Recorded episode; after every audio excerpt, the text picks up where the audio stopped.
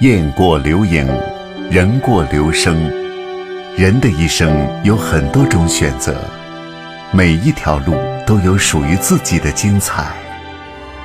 我们需要比别人懂得更多的道理，我们需要坚持、奋斗和追求。纸鸢之声，用声音展示多彩的世界，用信念引领心中的梦想。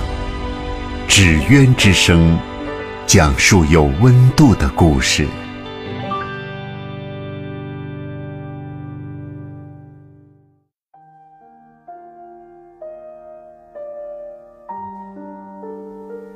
各位听众朋友们，大家好，欢迎大家来到纸鸢之声节目中，我是世杰。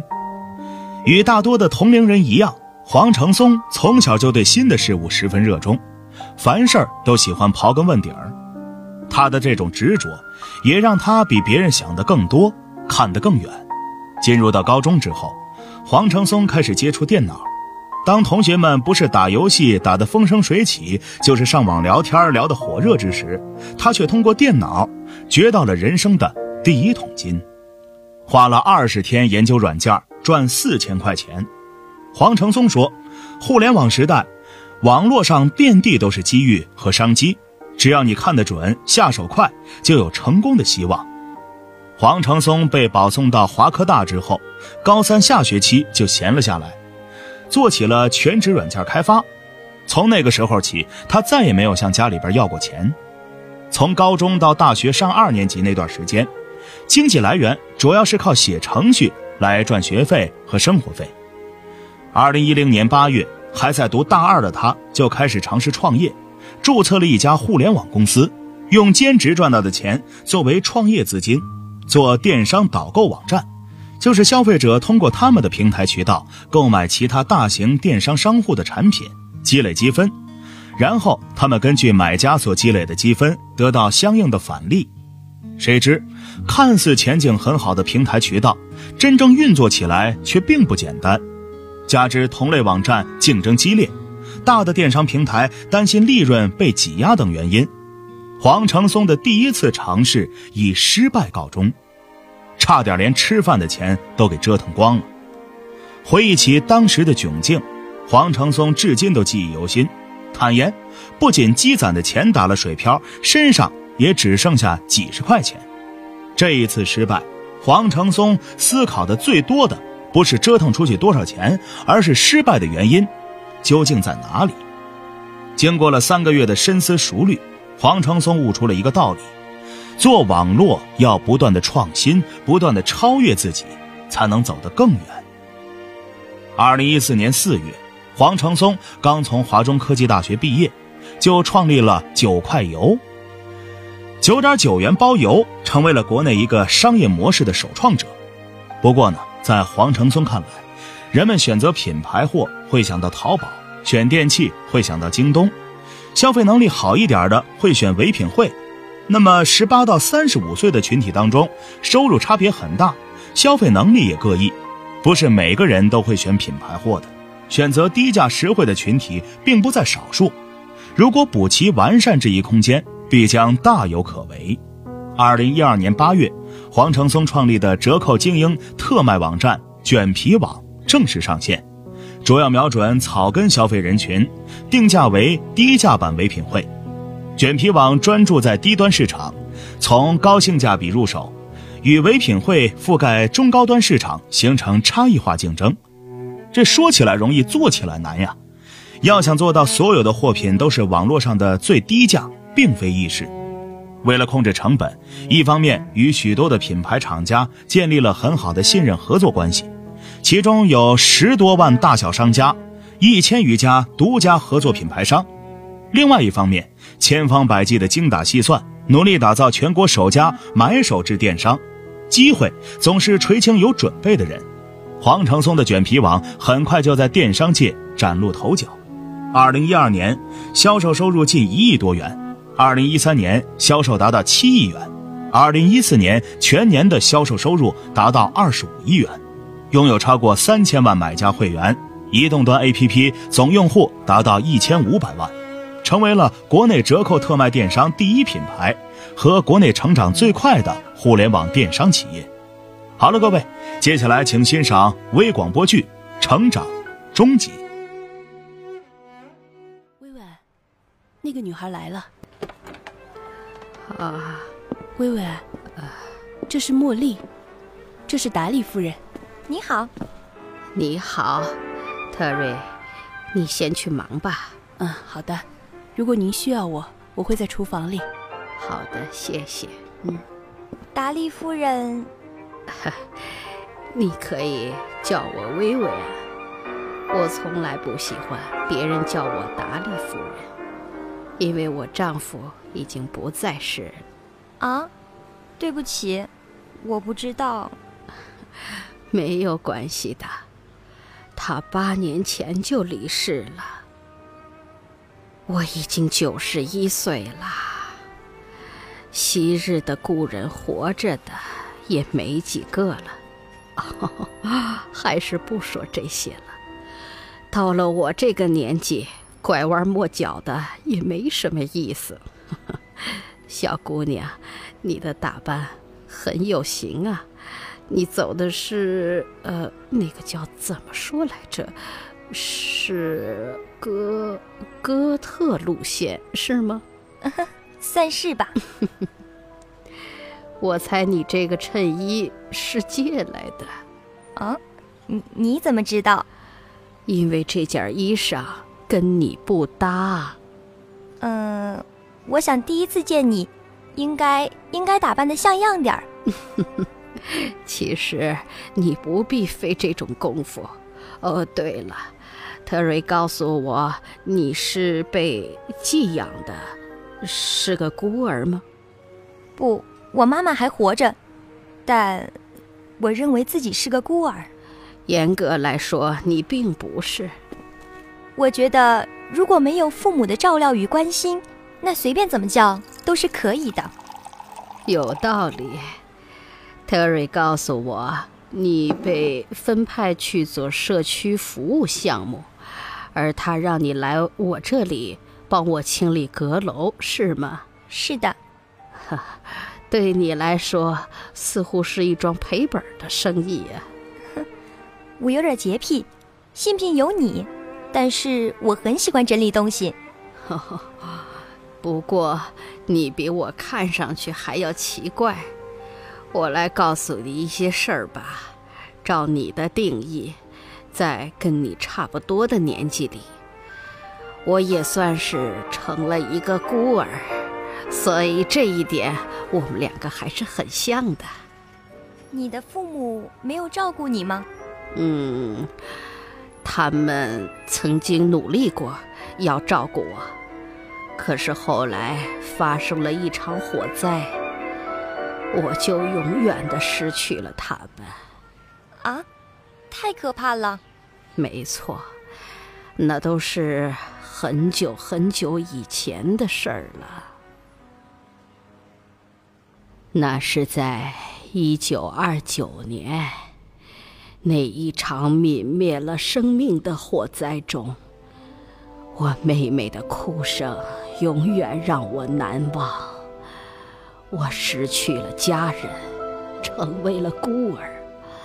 我踏上了一辆载着孤儿的列车，出发了，带着我们开向明暗不知的未来。我们会在不同的地方，被不同的人领养。作为一个孩子，我在列车上还必须照顾一个叫……卡梅恩的婴儿，德国仔犯了事儿，被调换了座位，他就坐在我身旁。其实他人还挺不错的。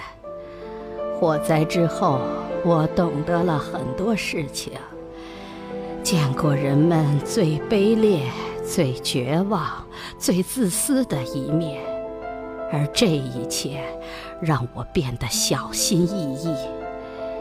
于是我学着伪装，学着微笑和点头，学着在毫无触动的时候，佯装感同身受，我学习装模作样，装作和众人一般无二，即便心中早已经支离破碎了。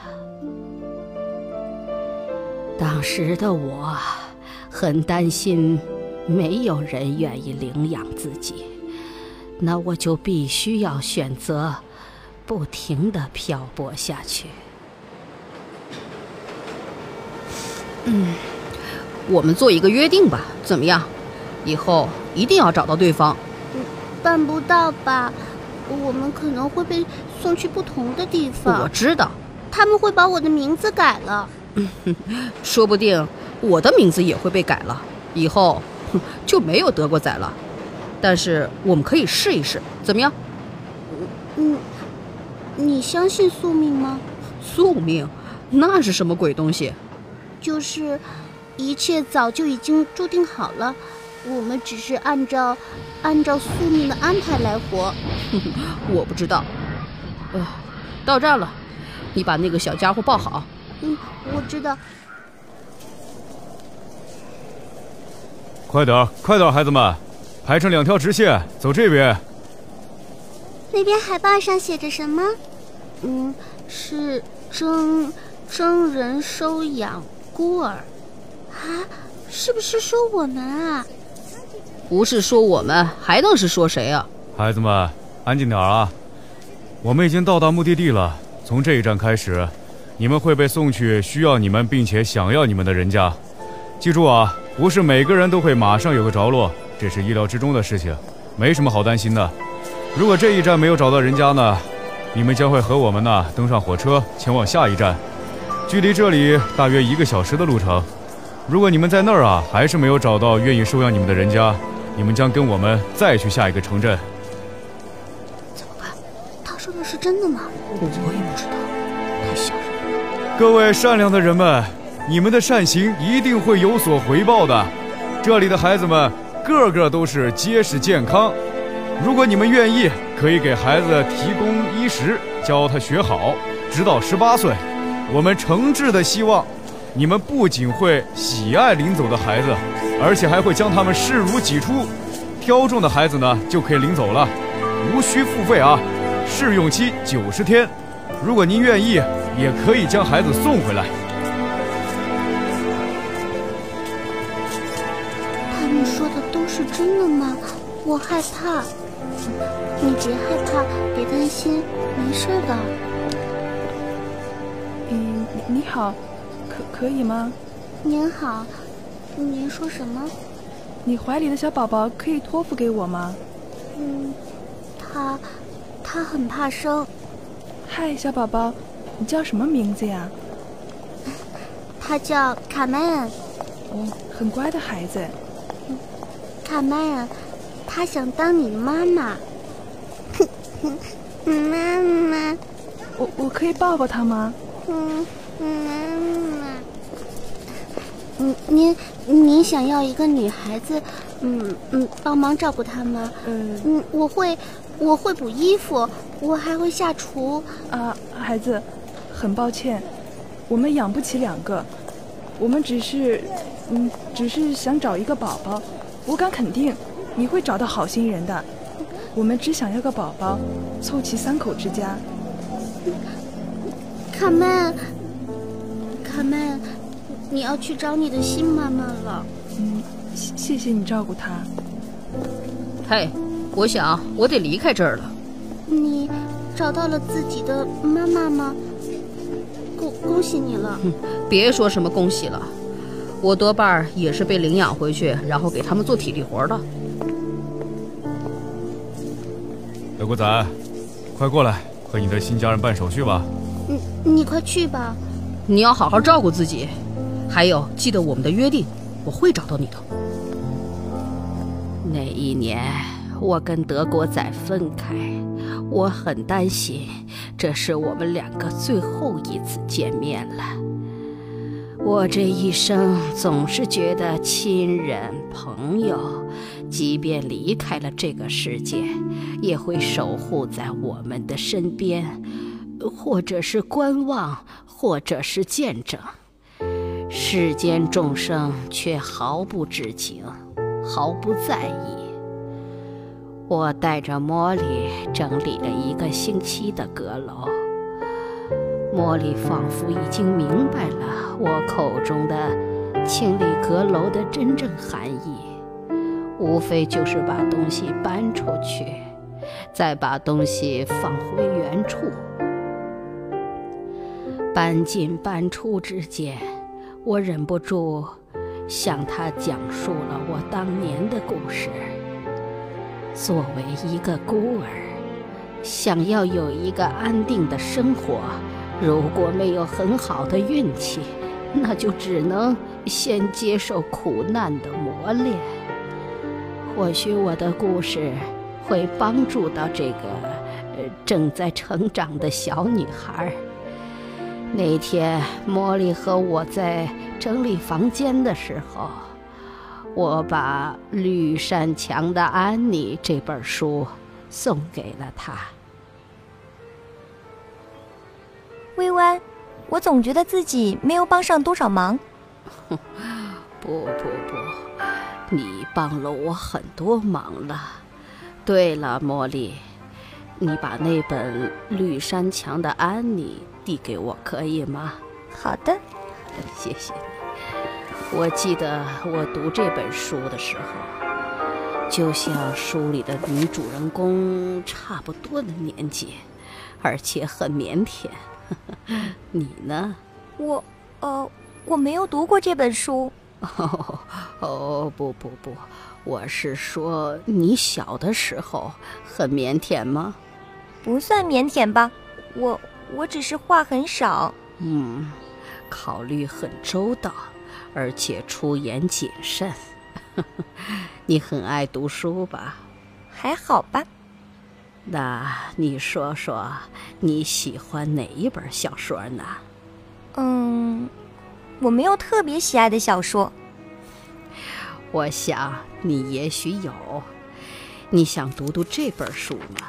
虽然很老派，又有一点多愁善感，可是我希望你能够拥有它。你要送给我？没错，作为劳动的奖励。谢谢。哈哈，今天忙得差不多了，你回去好好的休息吧，也顺便可以好好的读一读这本书。好的，谢谢。准备走了吗？你手上拿着什么？薇安给我的书。嗯。我希望你能安分的做完五十个小时。杰克也许告诉过你，我对你来社区服务这件事情，并不是很赞成。嗯，我知道，但是他可是冒着风险护着你的。嗯，所以我很感谢他。哦，还有，昨天我去了阁楼，真的看不出来你在那里干了什么活儿，那里什么变化都没有。薇薇安说，他什么都不想扔。我就把盒子一个个整理出来，贴上标签。茉莉啊，我给你几句人生建议吧。薇薇安在感情上和理智之间难以取舍，把东西扔掉，意味着告别他的人生，这对任何人来说都很不容易。而你的工作就是说服他。可是那些对于薇薇安来说很重要，这是他告诉我的呀。是的。是的，这是我自己说的。人的一生，某些时刻会在心间萦绕，某些时刻则会消失的无影无踪的。我的人生前二十三年塑造了我，而往后的近七十年都无关紧要了。我离开了孤儿列车。不过，并没有幸运的遇见合适的家庭。领走我的人，只是需要一个劳动力的人，他不需要一个女儿。第一次、第二次的收养，并不那么美好，只是让我见到了更多的阴暗，所以我逃走了，逃到了学校去。善良的老师暂时收留了我一段时间，之后我来到了尼尔森夫妇的家，结束了我漂泊的痛苦。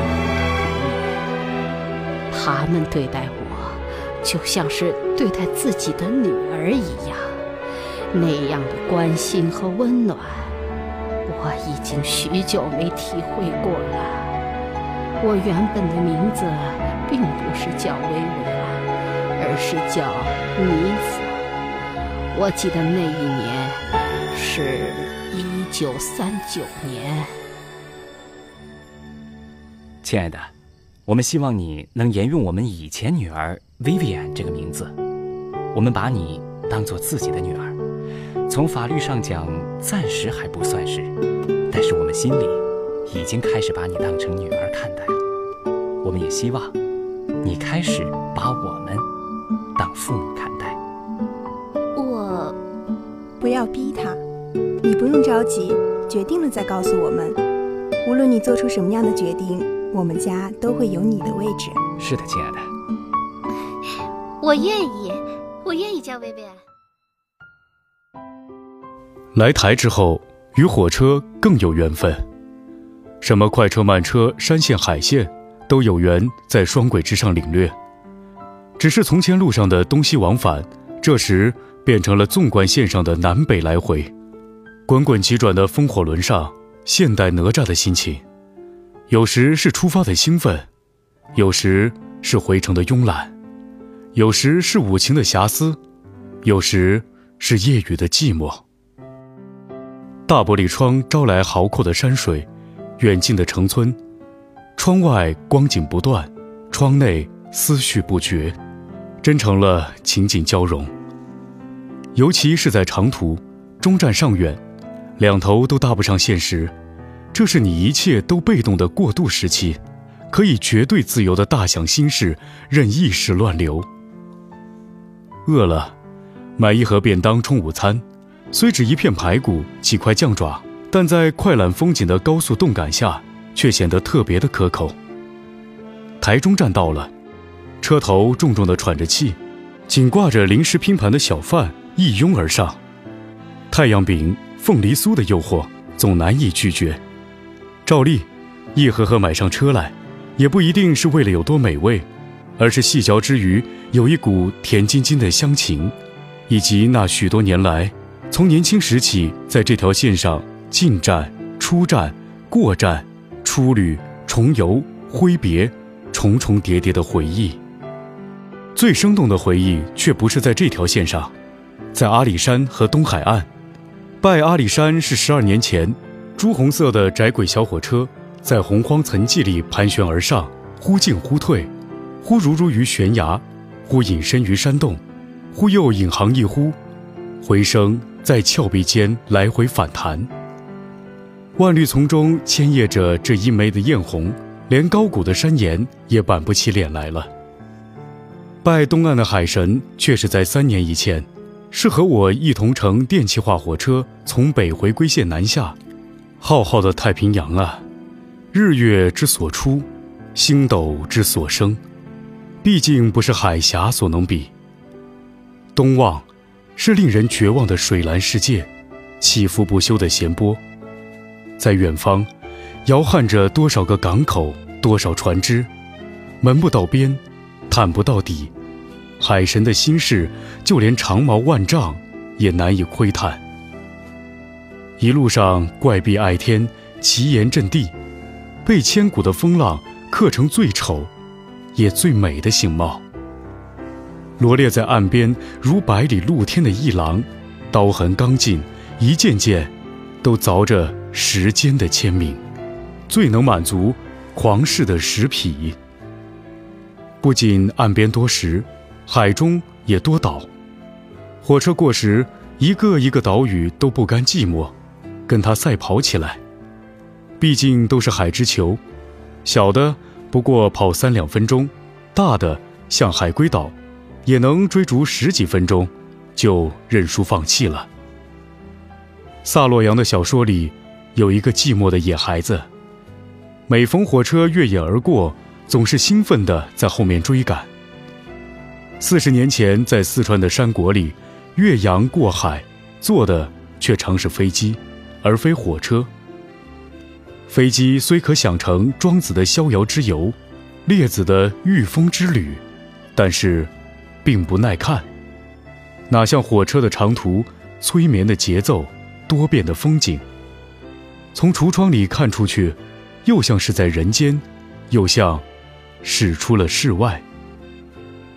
所以在海外旅行，凡锵锵的双轨能到之处，我总是站在月台上面，等那阳刚之美的火车轰轰隆隆、其势不断的踹进站来，来载我去远方。各位听众朋友，《纸鸢之声》由广播节目制作中心制作，我是世杰，咱们明天再见。哎。你说你有什么梦想啊？哎，你告诉我嘛！我希望毕业之后啊，可以成为一名工程师，通过努力，一年之后呢，登上工程部主任的位子，获得业内的认可。三年后我们会结婚，这些年会有自己的孩子。记不清在这里讲过多少关于青春的故事。我的公司准备在纳斯达克上市。如果没有一种引领。会不会有人在意这座城市的建设，呼唤我们的参与？我有什么梦想？我想成为一名 dancer。纸鸢之声，梦想其实就藏匿在我们每一个人自己的行动里。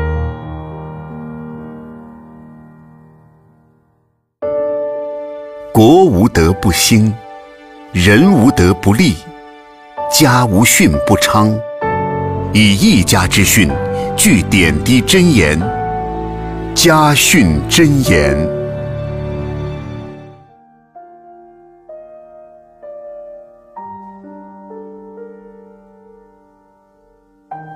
各位听众朋友，欢迎大家来到《家训真言》节目中，我是世杰。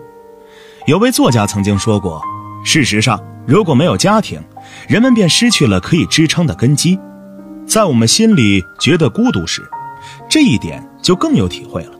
如果你得不到来自家庭的支持、爱抚、照顾和关心，你所拥有的东西便少得可怜。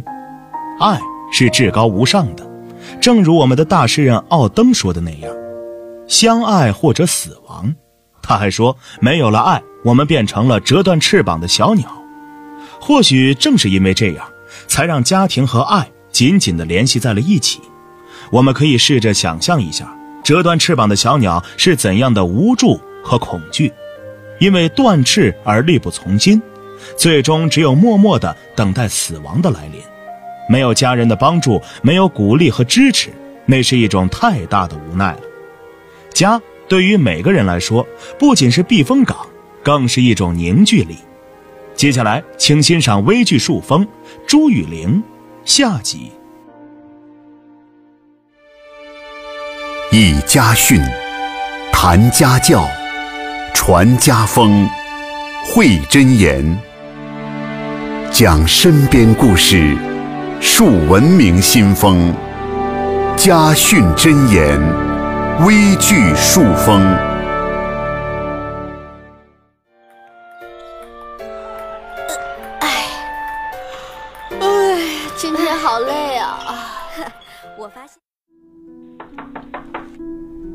请进，王教练，是我，我回来了。是雨玲啊，我可算把你盼回来了。王教练，你一定会好起来的。爸爸打电话告诉我说你病了，比赛一结束我就赶紧回来了。哎，是啊，老了，这病啊，谁也阻止不了。是啊。只是雨玲，你现在在国家队，你得专心比赛。不要太牵挂这些小事儿，啊！教练，你生病对我来说就是大事儿，我会好好训练的，你放心吧。但是你也要快点好起来，专心治病。一转眼变成大姑娘了。王教练，如果不是您呐当年对我精心的栽培，我哪能走上乒乓球这条道路啊？王教练，您就是我人生中的第二个爸爸。那呀。是我的荣幸。你是个苗子，到哪儿都能被发现了啊！只不过是被我捡了个便宜。记得当时你在绵阳少年宫踢毽子，嗯，协调性和弹跳力都特别的好。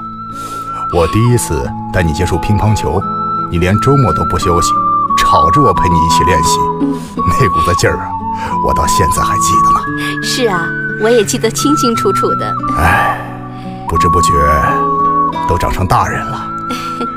雨玲啊，嗯，有件事情我想请你帮一下。你说吧，只要是我能做到的。趁着我这把身子骨还没有完全垮掉之前，我想去一趟北京，跟你的教练见个面，再顺便呢，到北京旅游一下。以前老是带着手里的小徒弟去北京参加比赛，一次都没有认真的逛过北京城。游北京当然可以啊，我这段时间没什么比赛了，下了训练之后，我还能过来陪陪您。只是，您想见我的教练做什么？这你就不用管了。哦，如果可以的话，就麻烦你尽量给我们安排吧。嗯啊，我就是有几句心里话，不得不说。我知道了，请进。爸。哎呦，雨玲都到了。嗯，刚刚通电话，不是说才下飞机吗？是我下了飞机直接就过来了。好，到了就好。王教练，哎嘿，今天我爱人啊，给你煲了点鸡汤，你可得趁热喝。哎呀，真是太麻烦你们一家人了，谢谢，谢谢啊！别客气，别客气啊，这都是我们应当的。玉玲啊，哎快把小桌给王教练架上。哎，好。在聆听中思考，在探寻中成长，走进榜样生活，聆听榜样故事，感受榜样的力量。成都榜样，寻找不平凡的平凡力量。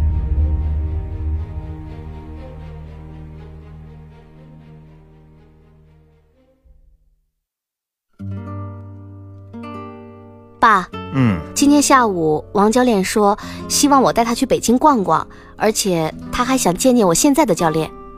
那你就带他去吧。嗯啊，也好好的陪陪他。嗯，你别看他现在容光焕发的样子，其实他的日子也不多了。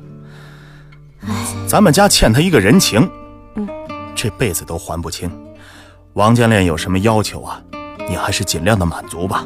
啊，爸，嗯，怎么还有什么事儿我不知道的吗？现在你也大了，有些事儿，相信你也能接受了。所以这次叫你回来，我跟你妈也不打算继续瞒着你了。什么事儿啊？说的这么神秘，到底怎么了？王教练不是有个比你大四岁的女儿吗？嗯啊，因为当年他们两口子离婚，孩子跟了妈妈那边，就离开了四川。哦后来长大呢，就嫁到了国外去。哦，是很小的时候我的一个小玩伴儿吧，我很喜欢的一个姐姐，好像是。她她呃，国外生活的不好吗？其实呀，这么多年都是骗你。啊，骗我的？嗯，早在你六岁那年，那个小姐姐就因为带你在少年宫外边玩，你淘气，非要玩躲猫猫，你们两个就在一躲一藏之间，王教练的女儿就被人贩子给拐了。啊，那孩子丢了没多久，他们两口子就离婚了。什么？这这这，我要不是因为你喜欢那个姐姐，老是问我们，我们也不至于编了这么长的故事。我王教练也不让我们给你说实情，怕你心里有压力。天哪，爸，这么大的事儿，你怎么能不说呢？是王教练说，他说你们打球的人呀要心无旁骛，他不愿意拿这些已成定局的事儿来捆绑你，怕毁了你。这这是什么理由啊？这么多年，王教练他都一个人生活，我竟然不知道这些全是因为我，而我呢，活得那么自由自在。爸，我这心里，我事情已经过去，重要的是呀，你要懂得报恩。这些年，我看你把王教练都当成自己的爸爸去对待，所以我才没说的。但是这么久了，王教练之所以想去北京，是因为他的女儿找到了。啊，找到了。嗯，那那太好了。找到了，也跟北京那边确认了。哦，思前想后啊，我就觉得由你带王教练过去，让他们父女相认，这样会更好。嗯，所以就这么着急的让你回来了。原来是这样啊，那我知道了，爸你放心，我一定会好好陪王教练的。嗯。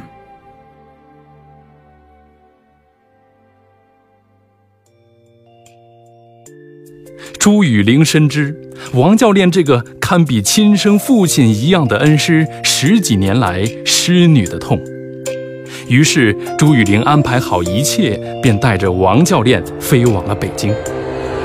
她不仅带着王教练找回了自己的亲生女儿，还陪同王教练浏览了许多北京的风景名胜。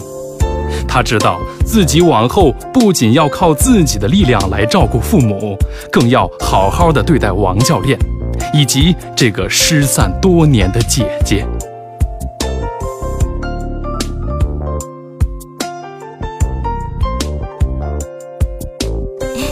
王爸爸，咱们今天晚上出去吃吧。哎呀，不是说好随便吃点的吗？怎么好好的又要带我出去下馆子？不 是不是。今天啊，是我现在的教练，晚上邀请您去吃个便饭。真的吗？啊，那太好了，走，咱们走吧。王爸爸，你再吃点这个。哎，陈教练，来来来，我再给你倒一点。哎哎，陈教练，哎，往后朱雨玲就拜托您了。哎呦，这孩子底子好，但是技术上有些小毛病，往后还是希望你多多督促他。王教练，你放心。刚才你说那些问题啊，我一定会在日后的训练中。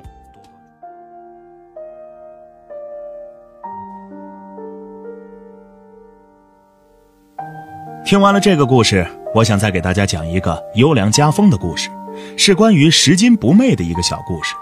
现在天气逐渐变热了，各种各样的新潮的冰棍也上市了，可是由于妈妈每个月给我的零花钱太少了，所以根本不敢乱花钱。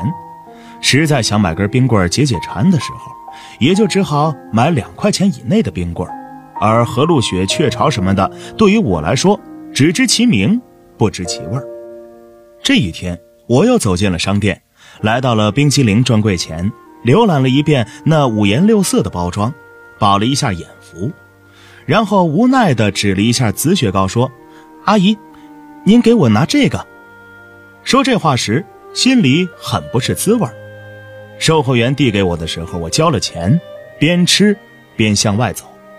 走到了门口，忽然看见前面一个小学生从兜里拿东西时，掉出了大约二三十块钱。这些钱对于我来说已经是天文数字了，因为每个月妈妈给我的零花钱不能与此相比。我努力地抑制住内心的喜悦，飞快地移向了那个钱。这个时候，我的身体好像轻了很多。心情似乎也特别激动，那个小学生居然也没有什么觉察，就走了。我赶紧踩住了那个钱，环顾了一下四周，人们都忙忙碌碌的，谁也没有注意到我。我这才放心，蹲下了身子，快速的将钱放进了裤兜里，然后装作若无其事的样子，站起身，往家走去。走了一段路，等我紧张的心情平静下来之后。却发现自己的双腿好像灌了铅，心情也变得复杂了起来。报纸上还有学校里宣传的那些拾金不昧的事儿，不由自主地跳进了脑海。我努力不去想，可是办不到。不由得回头望了望捡钱的地方，只见那个小学生正在那儿哭着。我急速转身向他走去，不知道是什么使我改变了决定，是英雄。是道德，还是良心呢？我说不清，但显然我的脚步变快了许多。我走到他的面前，问他怎么了。他说丢了钱，这个钱是他准备为山区的小朋友捐的钱。我说我正好捡到了，并把钱递给了他。他又惊讶又感动的连说了十多个谢谢。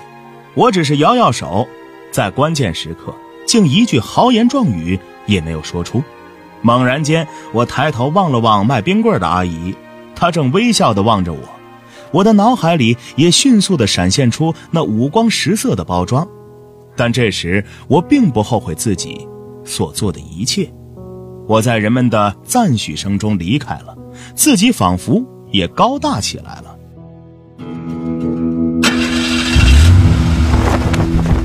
世界很大，世界很大，用最纯粹的步伐告诉人们：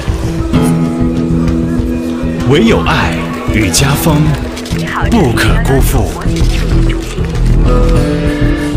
家训里的中国人生，家训里的中国人生，家训解密。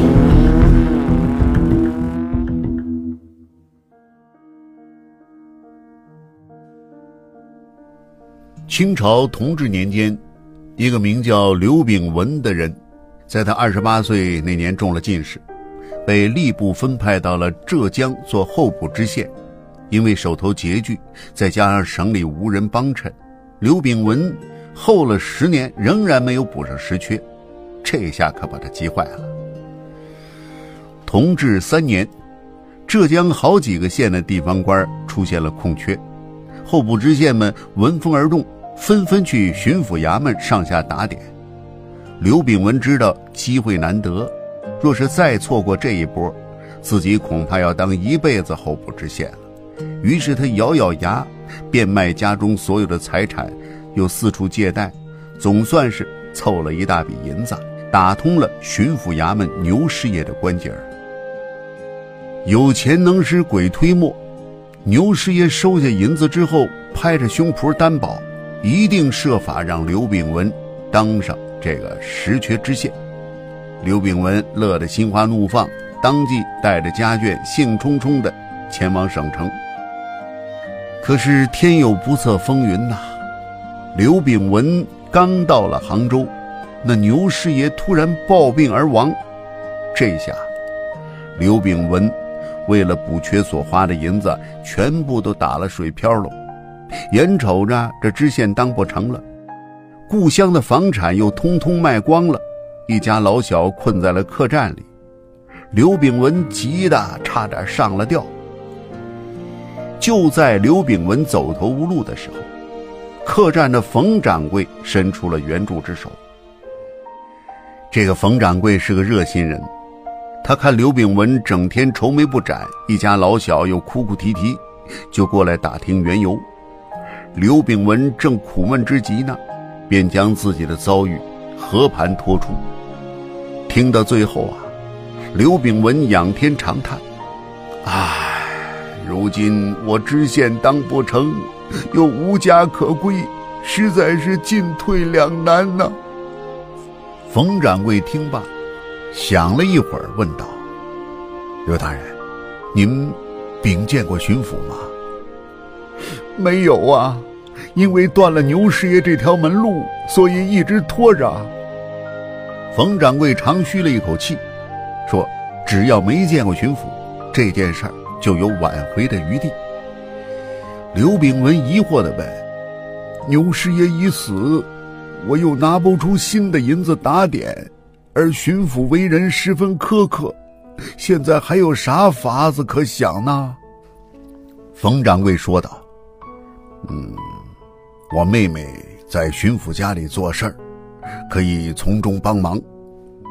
一听这话，刘炳文顿时喜上眉梢，忙打听冯掌柜的妹妹在巡抚家做什么。冯掌柜说，妹妹在那儿当姨娘，专门给巡抚大人倒马桶。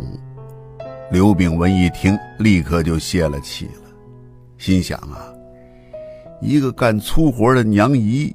能帮上什么忙啊？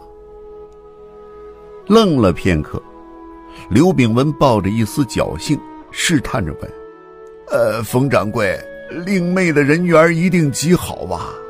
跟巡抚的内眷混得很熟吧？”冯掌柜连连的摇头。小妹又聋又哑，跟谁都搭不上关系呀。一听这话，刘炳文的心彻底的凉了。冯掌柜没瞧出对方失望，继续侃侃而谈。他告诉刘炳文，自己的这个法子虽然没有十足的把握，但是值得一试。刘炳文有气无力的问：“有啥法子啊？”冯掌柜微微一笑，说：“嗯，这个暂时保密，但是刘大人千万记住，在我选定日子之前，您不要擅自去见巡抚。”此乃成败的关键，切记切记呀！见冯掌柜说的十分认真，刘炳文只好点头答应了。他心里嘀咕道：“唉，事到如今，司马当活马医，就把姓冯的当根救命稻草吧。”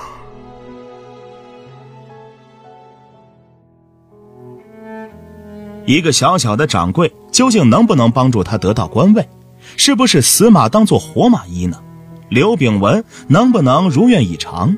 请听下期解密。各位听众朋友，家训真言精彩节目内容已经上传至蜻蜓 FM、考拉 FM、荔枝 FM、喜马拉雅平台同步更新。你只需要打开应用，搜索“家训真言”，聆听精彩家风家训，分享身边的感动故事。家训真言由广播节目制作中心制作，欢迎各位在微信公众平台 iTouch 上留言参与互动。感谢您的收听，我是世杰，咱们明天再见。